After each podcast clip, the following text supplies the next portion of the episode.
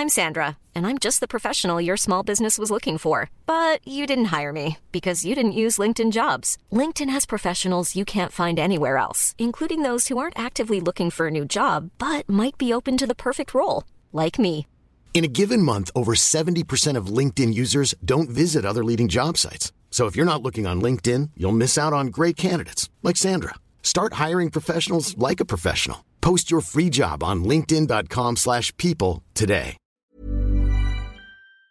Sarah El est l'invitée de la matinale. Bonjour Madame la Ministre. Bonjour. Merci d'être avec nous, secrétaire d'État à la jeunesse donc et au service national universel. On va y venir, mais tout d'abord je voulais vous interroger sur euh, d'autres sujets et notamment sur euh, l'Ocean Viking. 234 migrants qui arrivent sur le sol français. Euh, quatre expulsions. Comment est-ce que vous expliquez ce fiasco? Vous savez, l'Ocean Viking, c'est exactement une réponse nécessaire parce que aujourd'hui, le gouvernement italien n'a pas été à la hauteur du droit maritime. Et donc, nous avons accueilli effectivement ce bateau avec une mobilisation de tous. Aujourd'hui, Le gouvernement a- italien qui, avait- a- qui a accueilli trois bateaux sur quatre. Oui, mais il y a un pacte européen. Et quand la- on donne sa parole, ça a de la valeur. Ils ont refusé. On en prend acte. Il fallait, est-ce qu'il fallait laisser ces gens mourir en mer? La réponse est non. En humanité, mais en fermeté aussi.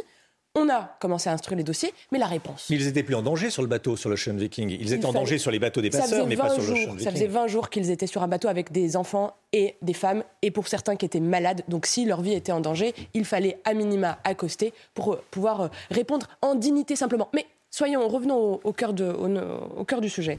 Si aujourd'hui il y a une réunion exceptionnelle des ministres de l'Intérieur au niveau européen, c'est que la réponse, elle doit être européenne. Parce qu'ils sont arrivés, le pacte de solidarité est fait, ils vont aller sur un certain nombre de pays et d'États, mais tout ça nous amène au sujet de l'immigration. On va y large. venir, Madame la Ministre, mais euh, 77% des Français estiment que le gouvernement ne maîtrise pas l'immigration. Sondage euh, CSA pour CNews qu'on a révélé cette semaine. On se demande pourquoi c'est pas 100%, parce qu'effectivement, de fait, le gouvernement, et pas que le vôtre, les précédents également, ne maîtrise pas l'immigration. 234 personnes qui forcent la porte d'entrée de la France et on n'en expulse que 4. Non, vous savez, nous, on n'a aucun tabou. On n'en expulse pas que quatre. La réalité, c'est que depuis l'arrivée du ministre de l'Intérieur, Gérald Darmanin, il y a une volonté ferme, même très ferme, de raccompagner chez eux tous les euh, étrangers délinquants. Et les chiffres sont là. 3200 étrangers délinquants expulsés. Est-ce qu'on peut faire plus? Est-ce qu'on peut faire mieux? Bien sûr. Mais moi, je vais quand même saluer aujourd'hui sur votre plateau le travail acharné de nos forces de l'ordre, de nos policiers qui essayent de les trouver, de les, ra- de les, ra- de les, de les ramener jusqu'à chez eux. Et moi, j'ai envie de dire aux Français aujourd'hui qui nous regardent, est-ce que je, je comprends, euh, ce, ce- ce- je comprends euh, cette réalité, ce sentiment, et pour faire mieux, le gouvernement, avec beaucoup de courage, eh bien, va changer un certain nombre de doctrines.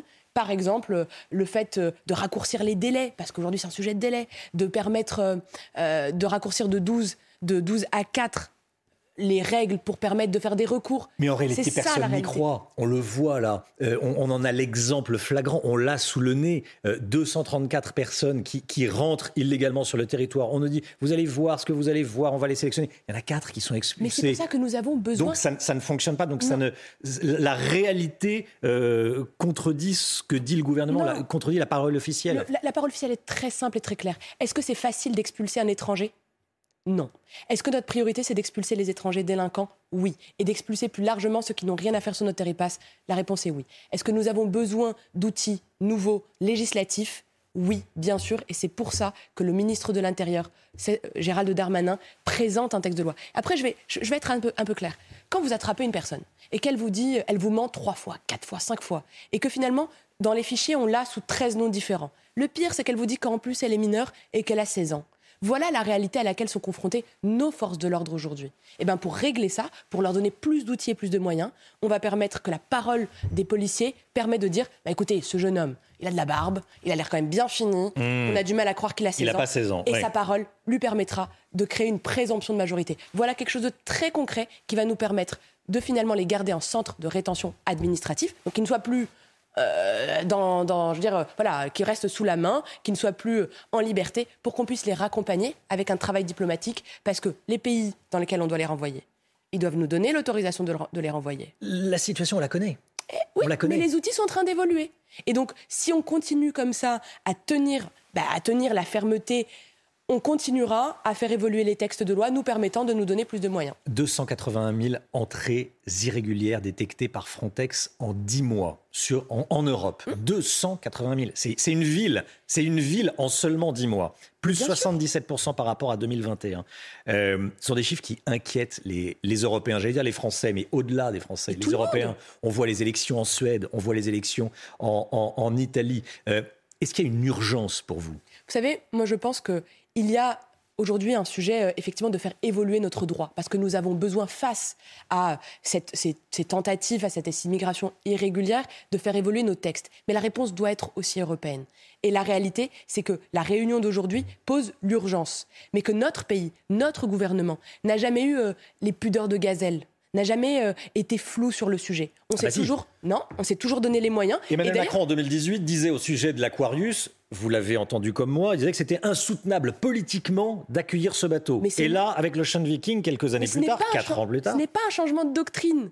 Ce n'est pas un changement de doctrine. Donc aujourd'hui, c'est soutenable politiquement d'accueillir un bateau comme le Chêne Viking pas, Encore une fois, ce n'est pas un changement de doctrine. La ligne qui est la nôtre, ça a toujours été celle de l'état de droit. Ça veut dire quoi? On respecte la loi. Et la loi maritime, aujourd'hui imposée, que l'Italie l'accueille. L'Italie a fait le choix, parce que c'est un gouvernement nouveau, de laisser mourir potentiellement des gens en mer. Est-ce qu'on aurait dû faire pareil et fermer les yeux? La réponse est non. Et je crois que ça, c'est là comment dire, la hmm. fierté d'être français. Mais la réponse, et c'est là où il ne faut pas laisser euh, la situation se reproduire, doit être européenne et chacun doit prendre ses responsabilités. Face à ça, on a une réponse diplomatique, mais la réponse doit être européenne. Donc il n'y a pas de changement de doctrine. On ne, fait ni appel d'air, ni, euh, effet de changement euh, de jeu de jambes. Fermeté, cest à dire oui, il faut accompagner ceux qui n'ont rien à faire chez nous. Encore plus les délinquants, parce qu'ils mettent en danger notre ordre public et parfois provoquent des drames mais à côté de ça, accueillir avec dignité ceux qui ont le droit d'être chez nous ou encore qui relèvent du droit d'asile parce qu'ils fuient la guerre et parfois, malheureusement, puisque la France accueille dignement, accueille euh, nombre d'étrangers. On peut largement réduire les délais. Parce qu'aujourd'hui, accueillir dignement, c'est réduire aussi les délais des traitements du droit d'asile. La députée France Insoumise Rachel Keke franco-ivoirienne est allée soutenir un délinquant radicalisé, en l'occurrence ivoirien, que la France a eu toutes les peines du monde à, expulser. Un homme de 38 ans, euh, multicondamné, multirécidiviste, délinquant. La France voulait l'expulser. Euh, est-ce qu'elle est dans son rôle en allant le soutenir? C'est moi, je suis parlementaire. J'ai été élu, j'ai eu même la chance que chez moi à Nantes, euh, en Loire-Atlantique, on m'a refait confiance, on m'a réélu. Le comportement de la députée est plus que condamnable. Je, ne comprends pas ce comportement-là. Allez voir une personne qui est radicalisée, une personne en plus que la France expulse et a décidé d'expulser. Très sincèrement, c'est exactement l'illustration du comportement d'extrême gauche de la France insoumise. Allez soutenir une personne qui est à l'opposé de notre modèle de société, qui en plus a commis des, euh, crimes et des délits sur notre territoire, n'a pour moi aucune compréhension. Je pense qu'elle aura vocation à s'expliquer sur ce ce comportement, d'autant plus que j'ai vu des images où euh, elle bouscule, euh, elle bouscule, elle, elle utilise un peu, le, un peu la pression. C'est indigne de la fonction de parlementaire. Et il y a un soupçon, je dis bien un soupçon, de communautarisme, puisqu'elle est ivoirienne, française et ivoirienne, et l'homme est ivoirien. Est-ce qu'il faut, euh, comme le demandent certains élus, notamment à droite, supprimer la double nationalité pour les députés? Vous savez, moi je suis, j'ai une double nationalité. J'ai fait allégeance à la France. Je suis née à Romorantin. Mes parents euh, étaient marocains, ils sont nés au Maroc, ils sont venus dans notre pays et j'ai adopté euh, ses valeurs, son histoire, son, son héritage. Est-ce qu'aujourd'hui je me sens euh, française? Oui, pleinement parce que je le suis. L'esprit français, le génie français le permet. Est-ce que cette dame a fait un acte de communautarisme? Peut-être, à elle de s'en expliquer. Mais jeter l'opprobre sur l'ensemble des parlementaires, des élus et finalement des Français qui ont fait le choix euh, d'aimer notre drapeau plus que personne, et parfois ont versé le sang de leur, euh, de leur famille, la sueur de leur front pour bâtir notre pays, je crois, et pour le coup euh, plutôt indigne. Soirée chaotique à l'Assemblée nationale, jusque tard hier soir. Un député de Guadeloupe s'en est pris à un député Renaissance en lui hurlant, en hurlant dessus. Tu vas la fermer. Vous avez certainement vu cette malheureusement oui. Cette, ce, ce, moment, cette invective. Voilà. il était question de la réintégration des soignants non vaccinés. On va regarder euh, ensemble à nouveau pour euh, ceux qui ne l'ont pas encore vu. Vous êtes content d'avoir pu trouver euh, une petite mesquinerie obstructive pour ne pas laisser une niche aller jusqu'au bout? Tu vas la fermer. Ah non Non, c'est pas possible. Qu'est-ce que ça dit Ça dit que malheureusement, euh, aujourd'hui, en cette fin de journée qui a été, qui a très bien commencé par le vote de la loi qui permet à l'IVG de rentrer dans notre constitution et donc un signal au monde absolument essentiel, voté de manière transpartisane, qui permet à toutes ces petites filles de notre pays de considérer que jamais chez nous on viendra remettre en question cette, ce droit, ce droit à disposer de leur propre corps. Finir la journée comme ça, eh bien, c'est triste, c'est dommage, c'est moi, ça me fait un peu de peine. Ça vous fait votre peine, j'ai l'impression. Oui, parce que c'est mon, c'est mon assemblée, j'y ai siégé, j'y tiens. Et quand je vois, euh, quand je vois euh, voilà, des, des, expressions de ce type, ça montre bien que les esprits s'échauffent. Mais malgré ça, à l'Assemblée nationale, on a le devoir d'exemplarité. On ne se représente pas que soi-même. Quand on s'habille, on se met propre pour aller à l'Assemblée, c'est parce qu'il y a des gens derrière qui nous ont fait confiance. Et c'est leur parole, c'est nos territoires qu'on représente. Donc on, garde ses nerfs, on, les met au congélateur s'il faut mais on se comporte correctement, on parle correctement, on ne s'invective pas, on ne s'insulte pas. Et on prend le temps euh, de la compréhension réciproque et ensuite on vote. On nous a demandé de décider, de choisir, mais c'est par, euh, par la volonté du peuple qu'on est là-bas. Ben, il faut être à la hauteur de cette confiance et de cette responsabilité. Qu'est-ce qu'on dit à nos enfants qui regardent, pour le coup, les débats? La justice a ouvert deux informations judiciaires soupçonnant, euh, du favoritisme au profit du cabinet McKinsey, euh, cabinet de conseil américain. Les comptes de campagne d'Emmanuel Macron vont être passés au crible. Euh, c'est une enquête sensible s'il en est. un commentaire? Vous savez, moi je ne commande jamais des des procédures de justice qui sont en cours. L'Élysée, je crois, s'est exprimé. Il y a eu un, communiqué de presse également en disant que la justice du parquet. Son travail. Exactement. Donc il n'y a aucun commentaire à, à apporter. Moi, j'ai confiance dans la justice de mon pays. Euh, je crois à l'état de droit, c'est-à-dire que la loi s'applique pour tout le monde de la même manière. Donc, euh, on verra la suite euh, de ces, de ces investigations.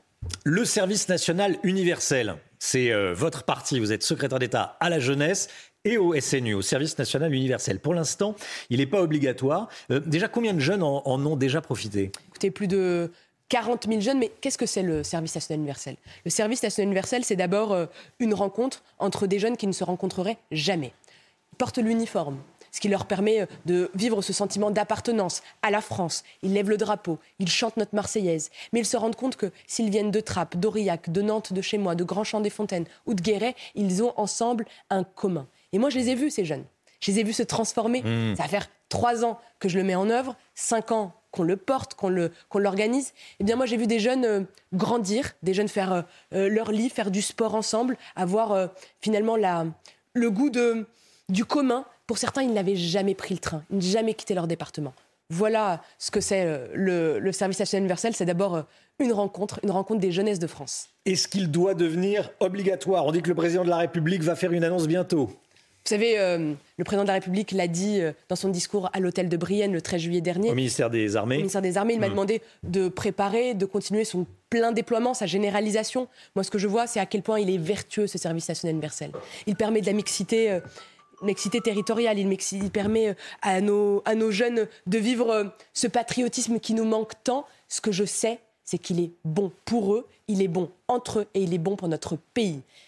J'ai formulé, formulé, ma question différemment. Est-ce que vous, vous souhaitez qu'il devienne obligatoire? Moi je, moi, je réponds à la demande du président de la République qui est de préparer euh, évidemment plus de jeunes à y hmm. venir, sa généralisation.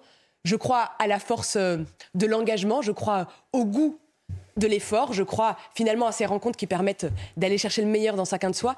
Mais surtout, je crois à la force morale de notre pays. Et la force morale, c'est la capacité de répondre aux défis aujourd'hui qui fracturent notre société. De répondre euh, à ce qui se passe, par exemple, euh, en Ukraine, avec euh, cette création d'esprit d'un peuple de France, le réveiller, le renforcer. Je crois aussi euh, à l'égalité des chances, celle qui va permettre à chaque jeune d'avoir accès à un médecin, les bilans d'illettrisme, de découvrir notre patrimoine. Mais pour répondre à votre question, le président de la République aura l'occasion de s'exprimer. Quand? Bientôt. Bientôt. Il l'a rappelé encore à Toulon quand il a présenté la revue stratégique. Et il donnera sa vision du déploiement du service national universel à l'avenir. Nous sommes aujourd'hui dans ce qu'on dit d'un momentum, c'est-à-dire qu'on a expérimenté, on a essayé. Moi, j'ai vu à quel point ça transformait notre jeune, nos jeunes. Je suis convaincue du fait que c'est utile pour la France, c'est utile pour eux et c'est utile pour notre société. Un mot, euh, s'il vous plaît, sur la. Et d'ailleurs, juste pour être, j'invite du coup tous ceux qui le souhaitent à aller, sur le site regarder internet exactement snu.gouv.fr ou d'aller s'inscrire pour le faire. Les inscriptions sont ouvertes, c'est sur la base du volontariat, mais quelle fierté de pouvoir porter les couleurs de notre drapeau et en même temps d'aller rencontrer des jeunes qui viennent d'ailleurs en ayant euh, finalement cette rencontre avec la France qui est possible aujourd'hui. La journée de lutte contre les violences faites aux femmes, comment est-ce que vous jugez l'affaire Adrien Quatennens? Les violences faites aux femmes, euh, c'est un drame à chaque fois qu'il y en a une qui prendra euh, un coup de poing, de la violence physique ou, ou psychologique ou mentale. Je ne, je ne, tire jamais sur une ambulance. Aujourd'hui, l'affaire Adrien Quatennens est entre les mains de la justice. Ce qui est certain, c'est que je ne laisserai jamais dire qu'une gifle, ce n'est rien, que ce n'est pas grave. Maintenant, chacun est face Comme à ses l'ont propres... dit certains élus LFI Mais bien sûr. Alors, le deux poids, deux mesures, c'est quand même la spécialité de la France insoumise. La spécialité, c'est leur euh, signature. Moi, ce que je vois, c'est qu'aujourd'hui, il y a des drames. Ça mène à des drames. Il y a des femmes qui perdent la vie. Il y a des enfants qui voient leur maman, souvent, se faire taper, se faire violenter, se faire insulter. Dans notre pays, ça n'a pas sa place. Alors oui, c'est la priorité de notre quinquennat, c'est la grande cause de notre quinquennat. Et tant qu'il y a une femme qui continue à se faire insulter, violenter dans son foyer, il y aura à côté d'elle des policiers, des gendarmes. C'est en renforçant leurs moyens qu'on donne, euh, qu'on protège euh, ces femmes. Il n'a pas été condamné. Euh, Est-ce qu'il peut siéger encore à l'Assemblée nationale Il est député? Vous savez, euh, c'est euh, quasiment l'onction du peuple qui lui a donné le droit d'aller sur et l'honneur d'aller sur les bancs de l'Assemblée nationale mais c'est aussi un responsable politique. C'est à lui de décider. Ce qui est certain, c'est que j'ai vu que son groupe parlementaire, la France Insoumise, changeait quasiment de position et de décision tous les 72 heures. Ce qui est certain, c'est qu'il a reconnu les faits. Ça veut dire quelque chose et il a levé la main sur sa femme. Merci Sarah El Euh, le 39-19, c'est important si euh, vous êtes témoin, si vous êtes vous-même victime de violence, vous appelez le 39-19, que vous soyez une femme victime de violence ou un homme victime de violence. Tout à fait. Euh, car ça existe également dans les, dans les couples. Merci beaucoup Madame la secrétaire d'État à la jeunesse et au service national universel d'être venue ce matin sur le plateau de la matinale. Bonne journée à vous.